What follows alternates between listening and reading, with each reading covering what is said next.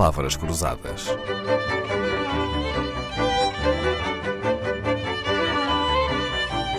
Porque quase tudo é uma questão de semântica. Nada pode unir tanto as pessoas de diferentes países ou culturas como um bom convívio à mesa. O pior é se, como acontece entre portugueses e espanhóis, a tentação for a de achar que as duas línguas são tão parecidas que não é preciso escolher uma terceira via. Esta semana pedimos a um alemão que nos fizesse uma análise às palavras que podem gerar desaguisados à mesa quando portugueses e espanhóis tentam falar cada um na sua língua. Thomas Fischer é o nosso convidado, é alemão, viveu até aos 12 anos em Inglaterra, nos últimos 40 vive em Portugal, trabalhando como jornalista correspondente estrangeiro. Thomas Fischer fala português e também espanhol, mas não falas portunhol, pois não, Thomas? Creio que falo eh, algo melhor que portunhol. Andei imenso por uh, Espanha, fiz trabalhos em Espanha, fiz uh, entrevistas. Uh, em Espanha no meio do, no âmbito do meu trabalho jornalístico e tive no meio uma namorada eh, espanhola durante vários anos. Isso um, ajuda muito, claro. Uhum. Exato. Falo então... duas línguas, portanto, ambos, ambas com sotaque, mas uh, creio que o meu espanhol é algo mais que portunhol. Muito bem. Então vamos ao restaurante. Quando é que o caldo pode ficar entornado quando portugueses e espanhóis se juntam à mesa?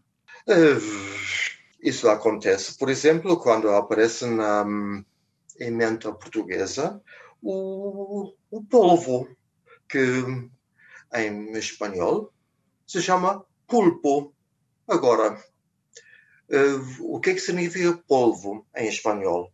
Pode significar simplesmente pó, Uhum. Mas pode significar também uma coisa muito diferente. Por isso, uma companheira minha achou, achou super piada quando entramos na aldeia de Santa Luzia, ao pé de Tavira.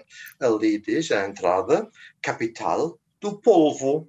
Agora, polvo, em espanhol, pode designar um ato íntimo entre duas pessoas que pode levar ao aumento da natalidade. Uhum. e, um, portanto, essa minha companheira depois ficou espantada ao ver uh, restaurantes uh, com o polvo no nome. Uhum. E, uh, então, pronto. se povo pode ser traduzido, por exemplo, por sexo, imagino que ela terá pensado quando, quando viu a capital do povo, ou a casa do povo, ou polvo e companhia, não é? Hum, eu estava ao lado dela, portanto, uh, não houve lugar a mal-entendidos. Foi logo explicado.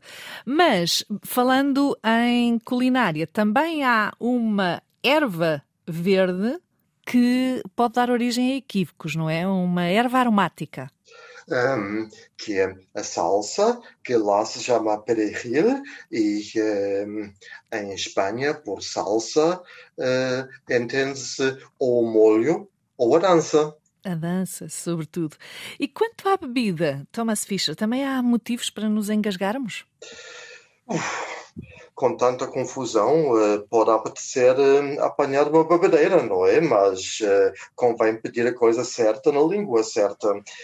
se alguém precisa de uns finos, isso em português seriam umas cervejas, enquanto em Espanha, um fino é um tipo de vinho de Jerez.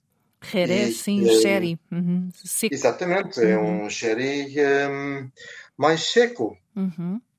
Quanto ao uh, vinho que acompanha o polvo, esse guarda-se em Espanha numa bodega e não como em português, numa adega, porque em português bodega significa alguma coisa como uh, bagunça, casa Sim. muito suja, desarrumada. Uma confusão, uma bodega é uma confusão.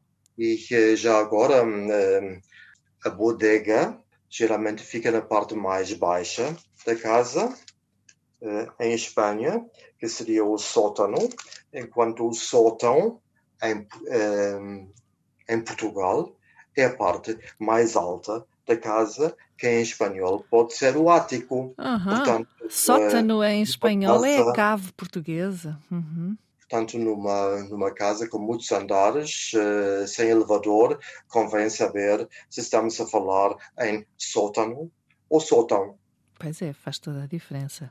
O sótano no espanhol é o piso mais baixo, a cave em Portugal. O melhor, seja em Espanha, seja noutro país qualquer, é estudar a emenda de véspera. Não vá a sair-nos gato por lebre. Obrigada, Thomas Fischer. Voltamos amanhã. Palavras Cruzadas, um programa de Dalila Carvalho.